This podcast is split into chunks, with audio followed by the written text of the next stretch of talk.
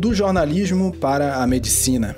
A escolha pela medicina não foi assim algo que já fazia parte da minha vida, no caso, nunca tinha, jamais tinha pensado, até começar a pensar, no caso, não era um sonho antigo. Eu já não estava querendo mais trabalhar em redação e, na verdade, já não estava muito realmente querendo trabalhar com jornalismo, apesar de ainda gostar muito. Eu inicialmente não queria assumir para mim mesma que eu estava realmente querendo fazer, porque eu achava uma ideia absurda, então por conta da minha idade, eu achava absurdo e também porque no meu meio social, assim, não é uma coisa que nem passa pela cabeça das pessoas normalmente, é tão distante que nem mesmo como um sonho distante você pensa assim. Da enfermagem para a produção cultural. Foi assim, eu acho que eu posso dizer que foi uma das mais difíceis decisões assim da minha vida, que foi não seguir a carreira de enfermagem. Eu não venho de uma família de berço de ouro, né? Eu não sou rica, nem classe média alta, nada disso, muito pelo contrário. Então, o peso, né, de responsabilidade sobre meus pais, sobre minha condição social, sobre meu, meu futuro, né, o que, é que eu queria, é, e agora, tipo, trabalhar com o quê, enfim, tudo isso foi um turbilhão, assim, de coisas na minha cabeça. Duas mulheres, uma mesma universidade e caminhos opostos após uma decisão que para muita gente é sinônimo de angústia e aflição: a mudança de carreira. Desde 2003, a rotina de Luana era basicamente uma: escrever, apurar, escrever, entrevistar, escrever de novo. Ela se formou em jornalismo pela UFBA, a Universidade Federal da Bahia, e nos últimos sete anos já atuou nos principais veículos de imprensa do estado. Mas quem poderia imaginar, olha só, que a jornalista acostumada a cobrir a rotina do governador, do prefeito ou os principais acontecimentos da cidade decidiria por abraçar outra profissão, a medicina. Já Camila, ainda muito jovem e pressionada pela vida a escolher uma carreira, optou pela enfermagem. Camila concluiu o curso, é enfermeira formada, mas em 2018 tudo mudou. Ela resolveu trilhar um novo caminho. Hoje ela é estudante de produção cultural, também pela UFBA, e trabalha com captação de recursos para projetos, pasmem, em um hospital filantrópico aqui em Salvador. A essa necessidade de fugir da mesmice, o sociólogo francês Gilles Lipovetsky dá o nome de Dom Juanismo, em alusão ao personagem Dom Juan, do espanhol Fray Gabriel Terres, que conheceu mais de mil mulheres. Hoje as pessoas expressam cada vez mais uma maior necessidade de encontrar satisfação no emprego e mais do que isso, né? Há um desejo de fazer algo que realmente traga felicidade. Mudar de carreira é uma tarefa para os fortes.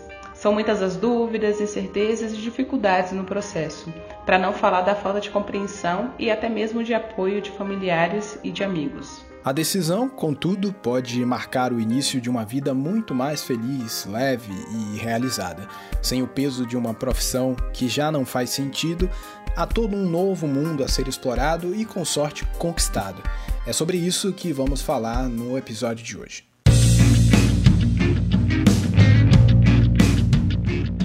Sejam todos muito bem-vindos. Esse é o 1,99, o seu podcast de todas as semanas, sempre com um assunto legal, bacana, interessante para você ouvir aí do caminho do trabalho, da faculdade, em casa antes de dormir, no engarrafamento, enfim. O importante é ouvir. Eu sou arroba Marques, falando direto de Salvador, aqui na Bahia. E aqui, né, no, na verdade, do outro lado da linha, arroba Deise Lima, a 150 quilômetros de distância, diretamente de Santanópolis, para tocar comigo aqui essa bagaça. Tudo bem, Deise? Tudo bem, Léo. Faz tempo que a gente não, não, não tem essa falinha, né? De distância. pois é, para quem não conhece, Santanópolis é uma cidade que fica ali próximo de Feira de Santana. É, sim, eu fui no Google para descobrir qual é a distância entre Salvador e Santanópolis. Fiz o dever de casa certinho. Para quem não conhece, inclusive você que também não conhece, aliás, está convidado a vir conhecer Santanópolis. Uma cidade pequenininha, pessoal, bem pequenininha, pouco mais de 10 mil habitantes, ou pouco menos, não tenho certeza agora. Mas é uma cidade bem pequena e é aqui que minha família mora. Então, estamos convidados a comparecer, a aparecer lá, turistar em Santanópolis, eu e os ouvintes aqui do 1,99. Fechado. Bom, 2020 vem aí. Junto com ele vem também as promessas, as metas, o compromisso né, de fazer algo diferente.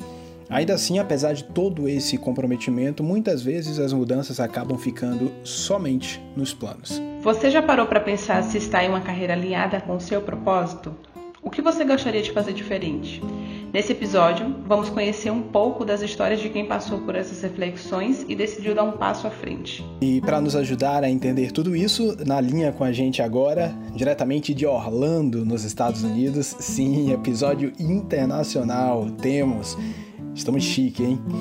Naíli Bittencourt, ela é psicóloga, tem mais de 10 anos na área de recursos humanos e também é coaching de vida e carreira. Ô Nai, é, primeiro de tudo, vamos esclarecer, né? É, o que, que faz um coach de carreiras?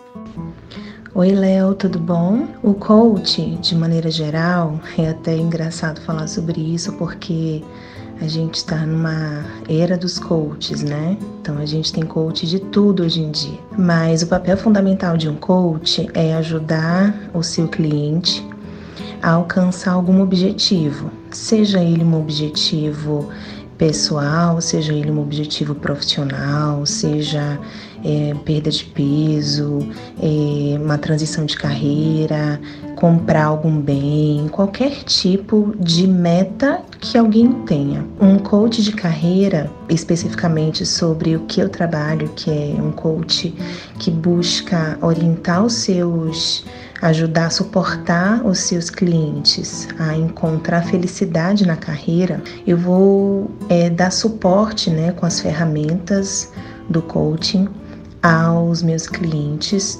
a chegarem, alcançarem aquele objetivo que ele tem na carreira. Seja uma transição de carreira, seja uma mudança de alguma característica que ele entenda que ele precisa mudar de algum comportamento, de alguma atitude dele. Esse é o principal é, papel aí do coach de carreira.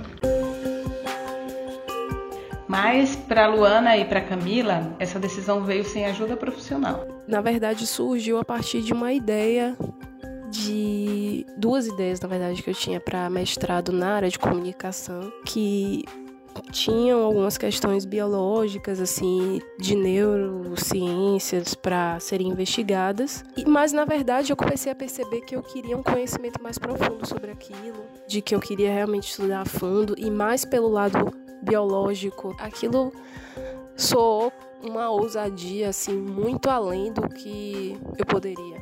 E à medida que eu fui pesquisando, eu fui vendo que sim, era possível, mas aceitar isso e aceitar também esse desejo que soava um pouco, talvez quase que infantil, diante dessa impossibilidade, foi muito doloroso. A minha cabeça, quando estava fazendo enfermagem, apesar de parecer estar tá fazendo tudo sentido, não tava.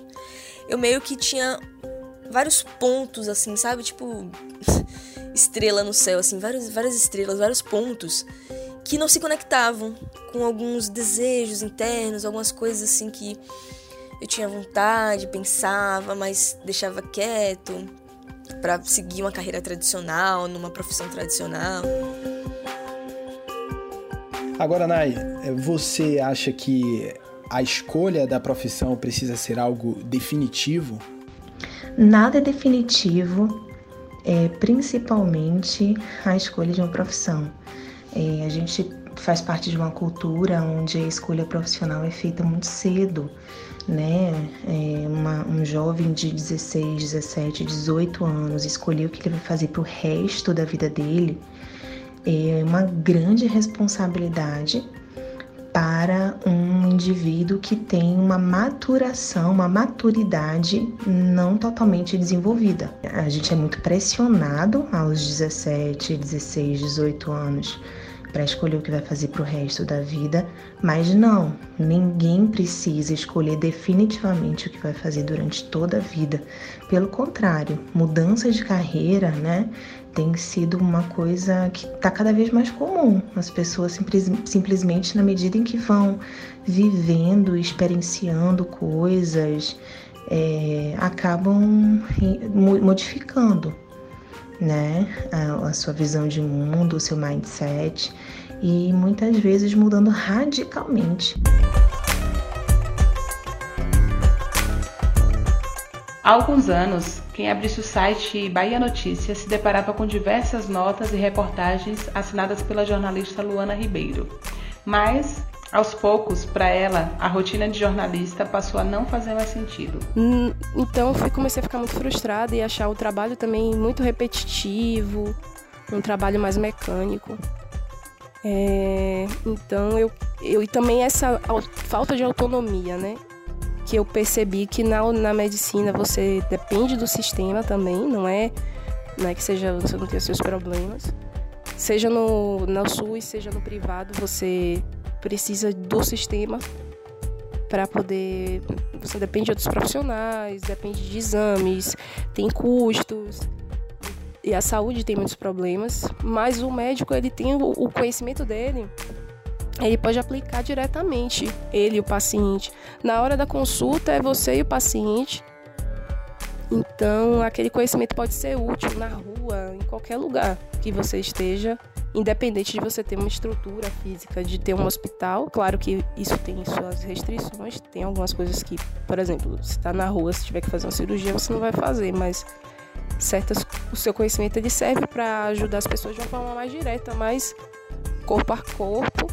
Enquanto o jornalismo, esse impacto social é muito mais difuso, difícil de mensurar e, e o que te deixa frustrado. Eu queria chegar em casa e saber que eu fiz alguma coisa útil, saber mensurar isso de uma forma mais concreta na direção contrária, saindo da área da saúde e indo para a comunicação, o despertar para Camila veio logo após a conclusão do curso de enfermagem. Eu nunca tinha pensado em comunicação, assim, de uma forma ampla, né?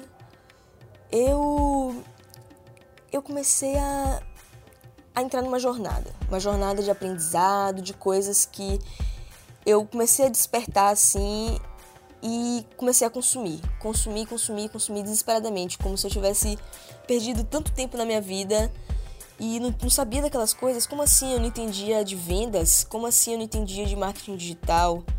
Uh, meditação, alta performance, criatividade, é, educação financeira. Nossa, educação financeira foi um capítulo à parte da minha vida. Que foi uma coisa assim que mudou completamente minha forma de, de de agir, de é, pensar, planejar futuro, entender as coisas e como as coisas funcionam. E também entender mais, compreender mais o papel da carreira na minha vida. Muito fundamental, assim. Ô, Nai, é, como identificar que realmente é hora de mudar de carreira? Geralmente, a gente sente né? O momento, na verdade, é algo que não acontece necessariamente. A chave não vira de um dia para o outro, acordei preciso mudar de carreira. Mas a insatisfação, a, a gente tem alguns efeitos colaterais. Algumas pessoas desenvolvem um estresse mais alto, outras pessoas é, demonstram comportamentalmente, outras pessoas somatizam, outras pessoas simplesmente têm uma, uma maturidade. É, de consciência e visão, auto-percepção e visão de mundo que falam: olha, realmente não sou feliz com o que eu faço. Mas o mudar de carreira não é um degrau que você sobe ou uma porta que você abre, você simplesmente muda. O processo de mudança de carreira é um processo. Né? Ele tem início, meio e fim. E não necessariamente esse início, meio e fim é, acontece num tempo curto. Para algumas pessoas isso leva meses, anos, a depender do indivíduo, é, atitudes de, de mudança do cenário, do, da estrutura que possui, é mais fácil ou mais difícil. E talento ou desejo? É, o que é mais importante na escolha da profissão? A escolha da profissão é, é algo que não é como um vestido de noiva, que a noiva veste e se identifica e bate aquele negócio que ela fala, é ele, né? Nem sempre. Para algumas pessoas, sim, a escolha da profissão é uma coisa muito natural, uma coisa que a gente sempre é, investiga junto com o coach num processo de coaching, principalmente quando a principal meta, né, é é, entender se está no caminho certo, se precisa fazer uma transição de carreira, é identificar quais os seus talentos, suas habilidades, né? Quais são os seus dons, os seus feelings, é, qual a sua visão de mundo, o que que você, é, que tipo de padrão de vida, que tipo de é, valores você tem, né? Na verdade, esse é o ponto de partida. Quais são os seus valores? Hoje, Luana, a jornalista médica, e Camila, a enfermeira produtora cultural, já conseguem notar semelhanças entre a antiga e a nova carreira. Você entrevista pessoas na, na consulta. Você procura saber da história delas. Você se envolve com gente, que é uma coisa que eu gostava, eu sempre gostei muito no jornalismo, de conhecer pessoas, de ouvir a história delas, me envolver. Então, é, você acaba fazendo. Tem algumas coisas algumas coisas próximas até. Que você tem que saber contar uma história também no prontuário. Você tem que anotar a história com, de uma forma que faça sentido. Existe um lead, que é a queixa principal, né? Que é o centro do atendimento do, do paciente está centrado na queixa principal, que seria, fazendo uma analogia como o nosso lead, então tem uma série de coisas em comum, principalmente essa questão de lidar com pessoas, de gostar de gente, que eu acho que é essencial na medicina e aí também é essencial no jornalismo. Em enfermagem, eu sentia que a sociedade aceitava mais eu fazer enfermagem, sabe? É, é uma coisa mais. É uma profissão tradicional, né? É uma coisa mais assim, digamos, certa, ah, fazer trabalhar em dois hospitais, não sei o que, a vida garantida. Comunicação, para começar, que já é complicado eu explicar, né? Engraçado, né? Que eu não continuei a carreira de enfermagem, né? Não dei continuidade. Mas estou estagiando agora no hospital, mais uma vez, só que em outra área. Eu acho essas ironias da vida bem engraçadas. E ambas já projetam seus futuros na medicina e na comunicação. O que eu quero, meu, na verdade, meu maior planejamento é ser uma boa médica generalista. Ou seja, a minha formação básica, eu quero que ela seja sólida. A especialidade, acho que mais para o final do curso, quando a gente entra no internato, que você realmente é treinamento em serviço, basicamente poucas aulas teóricas, a gente aí vai decidir mais claramente o que quer mas a princípio eu acho que eu gostaria de exercer aqui mesmo em Salvador. E não sei ainda se quero fazer residência fora ou não, mas acho que isso vai depender muito da área que eu venha escolher. O que eu quero, não quero perder de vista é essa questão humana da medicina e da clínica, sobretudo, né, de exercer o raciocínio clínico em qualquer especialidade que eu venha escolher lá no futuro, porque é a essência da, da medicina, a essência do ofício. Boas perspectivas em relação à comunicação. Assim, eu tenho algumas coisas claras já em mente, né? meu estilo de vida, uh, meu perfil, como é que eu quero trabalhar, de que forma eu quero trabalhar, né? Então eu vou meio que montando esse quebra-cabeça aí, né? Indo pelas beiradas até conseguir completar tudo em relação ao que das coisas que já estão muito bem definidas para mim, né? Uh, ter um negócio próprio, é, trabalhar de onde eu estiver, eu não quero no final das contas me prender fisicamente, é um estilo de vida que eu não quero ter. Então, baseado nessas coisas assim, eu já fico meio que modelando, sabe, algum futuro, né? Eu quero fazer isso, então como é que eu tenho que qual é o tipo de negócio que eu tenho que abrir para ter esse tipo de vida. Então eu vou assim modelando dessa forma. Agora, Nai, sejamos realistas, né? Mudar de carreira talvez seja um privilégio para poucos num país com mais de 13 milhões de desempregados. Como fazer desta uma decisão acertada? É, mudar de carreira no país que a gente vive não é nada fácil. E com base, né, a depender dos valores que você tenha como valores principais, isso se torna ainda mais difícil. Uma pessoa que tem segurança, por exemplo, estabilidade, por exemplo, como um dos seus cinco principais valores, passa por um processo de mudança de carreira muito mais difícil, né? Muito mais sair da inércia da mudança para mudança é difícil, não é fácil mas é, os profissionais de coaching né, de carreira especializados nisso e, e alguns com um nicho até mais estreito, focados em transição mesmo de carreira, estão aí para dar esse suporte. A grande diferença do processo de coaching para uma terapia é que na terapia você vai olhar para o passado, você vai investigar coisas que você viveu. Grande parte das vezes você vai identificar processos que foram, que precisam ser tratados, mas é um, um tratamento muito no subjetivo. E o processo de coaching não. O processo de coaching é base, todo baseado em ferramentas, então é tudo muito mensurável você faz visitas pontuais ao passado, sempre com algum objetivo específico, e o foco é sempre no futuro, naquilo que se quer alcançar. Uma terapia dura meses, anos, o processo de coaching dura em média 10, 12 sessões, né? Se a gente está falando aí de uma sessão por semana, a gente está falando de um processo que dura no máximo três meses. Então, a gente está falando que, ah, Naíla, em três meses eu vou fazer, passar por, pelo processo todo de transição de carreira. Não.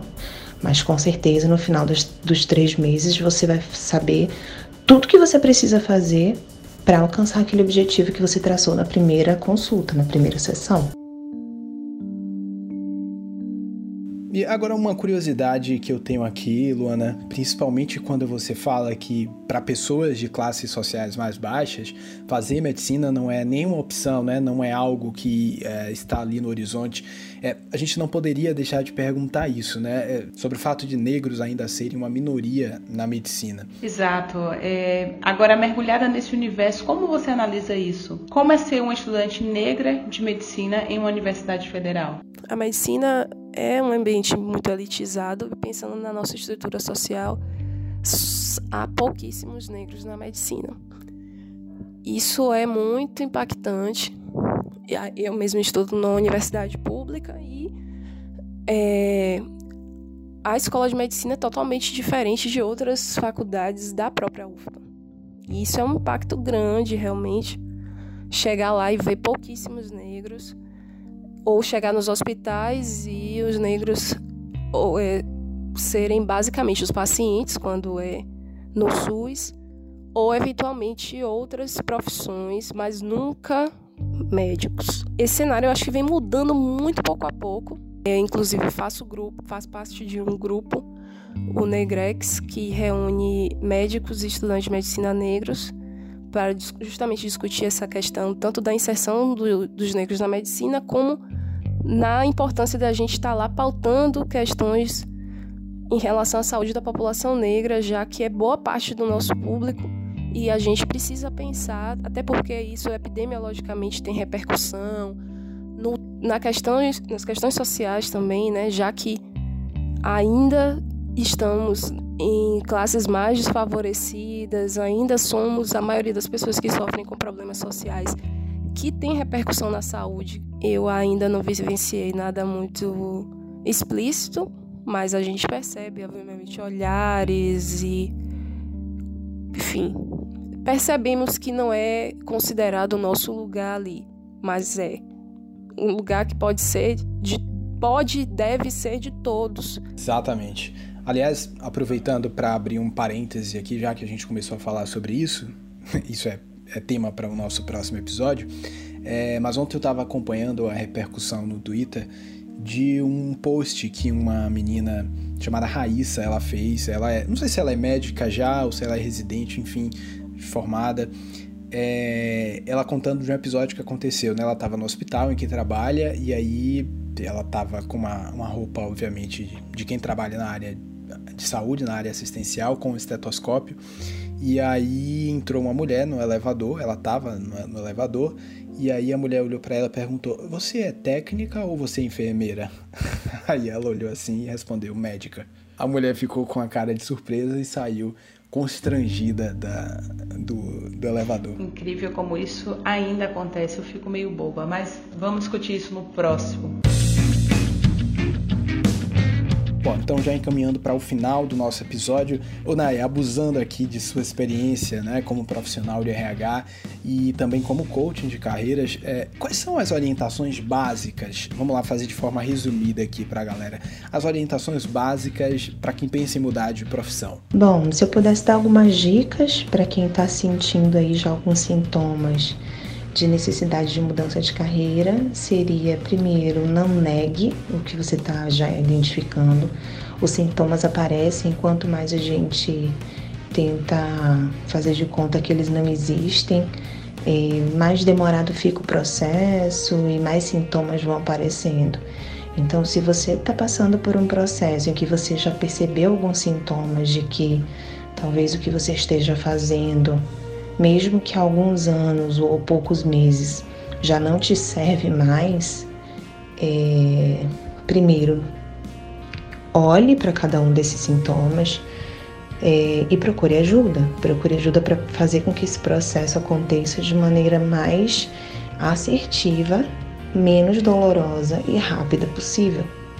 Né? Tudo que a gente faz com o suporte de um profissional especializado naquilo, se você quebra a perna, você tratar aquela perna com um médico especializado, tomando os remédios corretos, fazendo o tratamento correto, é, a, a probabilidade de você ter uma perna ali consertada, né, curada, é muito maior do que se você for por conta própria botar uma tala, enfaixar, escolher que remédio você vai tomar.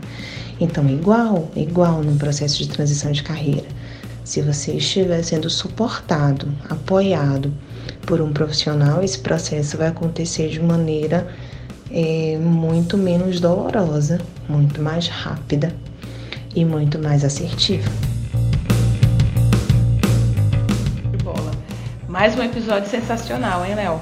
Nossa, incrível, velho. E olha que hoje foi um, um episódio internacional, interregional. Gente. Hoje foi um episódio incrível. A gente teve participação direto dos Estados Unidos, participação direto de Santanópolis.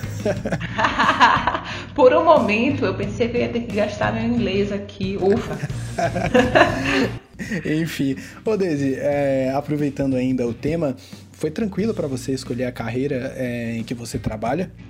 Então, foi, foi tranquilo assim. Em questão de formação foi bem tranquilo, porque, como você bem sabe, né? A minha decisão inicial era jornalismo, mas eu sempre quis estar no universo da comunicação. Então, assim, por formação, foi bem tranquilo escolher. Então, assim, eu tô satisfeita, não tô, não tô infeliz, não. Viu? Mas sabe o que, que eu fico pensando, assim, de tudo que a gente conversou no episódio de hoje? Que talvez essa seja uma discussão, né? Mudar de carreira, mudar de profissão seja uma discussão um tanto quanto classe média sofre, desculpa. Porque se você, porque se você parar para pensar, velho, a, a, grande massa do país, o povo, o povo acebolado, não tem tempo nem para discutir isso, porque a, a profissão para eles é uma imposição, ou eles trabalham naquilo que aparece para fazer ou morrem de fome. Mas isso é verdade cara, é uma realidade muito sofrida, assim. Tanto que tem muita gente que trabalha infeliz na profissão que escolheu inicialmente, porque não tem tempo, não tem, não tem mais energia para gastar em uma segunda formação, em buscar outra coisa. Exatamente, ou porque é, realmente não tem a, condição de, ao mesmo tempo que está trabalhando ali para botar comida dentro de casa, estar tá estudando naquilo que realmente gostaria de trabalhar. Isso essa é a realidade, de, eu acho que da maior parte das pessoas no país. Mas você, Léo, me conta, você já pensou em mudar de carreira em algum momento da sua vida? Tá pensando agora? Cara, não, não, acho que essa é uma coisa que nunca que nunca apareceu para mim não. É, eu me sinto bem satisfeito e realizado. Eu acho que acabo sendo um privilegiado, né? De ter tido a oportunidade de estudar aquilo que eu gosto de fazer e trabalhar atualmente com o que eu gosto, com o que, enfim, eu me identifico. Feliz. Que bom, que bom. Bom, mas é isso, episódio incrível e, claro, vamos agradecer. Eu quero agradecer aqui a Luana. Luana, incrível sua participação, muito bom. Agradecer também a Camila, agradecer também a Nike, tá de férias lá em Orlando e achou um tempinho na agenda para nos, nos, atender e participar aqui do nosso episódio. Valeu, Nike, brigadão pela disponibilidade. Meninas, vocês foram incríveis e nosso episódio também não seria tão incrível se não tivesse a presença de vocês. Brigadão. Mas vamos lá, é, antes de encerrar, a gente tem o nosso quadro, né, na prateleira. O que é que a gente indica hoje pra galera ouvir, assistir, consumir, enfim? Você indica o que pra galera desse? Cara, eu fiquei pensando no que indicar. É, e provavelmente surgirão essas dicas depois, mas para esse momento me ocorreu de indicar um filme que é antigo, bastante antigo inclusive, que muita gente já viu, é, que é o Náufrago. Já assistiu o Náufrago, Léo? Cara, já ouvi falar, já vi passar na TV, mas eu ainda não assisti. Sério? Pronto, é sua oportunidade. É, o Náufrago, como o nome diz, né, é, trata-se de um náufrago, é com Tom Hanks. E ele fica naufragado em uma ilha, mas o bacana e o que a gente pode puxar aqui para o episódio é o tanto de criatividade que ele usou é a reinvenção que ele teve que fazer todo esse tempo que ele ficou lá para poder sobreviver a um náufrago. E a gente trazendo aqui para esse contexto, eu acho que a gente precisa diariamente de muita criatividade, muita reinvenção, seja nos nossos trabalhos que a gente escolheu, seja nos trabalhos que a gente está infeliz, ou seja para trocar de carreira, né? E além de tudo, que é muita criatividade e, mais do que tudo, muita coragem. Mas me fala, o que é que você põe na prateleira de hoje? É, fiquei pensando também, mas eu acho que eu vou indicar uma coisa que eu ainda não vi, mas que eu tô tentando arranjar um tempo para ver com brevidade. É o filme O Irlandês, filme produção original Netflix, acabou de ser lançado e tá com uma repercussão gigantesca, porque tem um elenco de peso. As críticas que já saíram aí dos sites especializados indicam que realmente é uma produção com cacife para concorrer ou quem sabe ganhar o Oscar. É do Martin Scorsese, não é? Scorsese, exatamente. Tá salvo na minha lista, também quero ver. Vamos ver então, vamos ver todo mundo. Pois é, a gente vai ficando por aqui. Foi muito bom o episódio de hoje. Um abraço, obrigado pela audiência, valeu. Obrigada, gente. Até a próxima. Um beijo.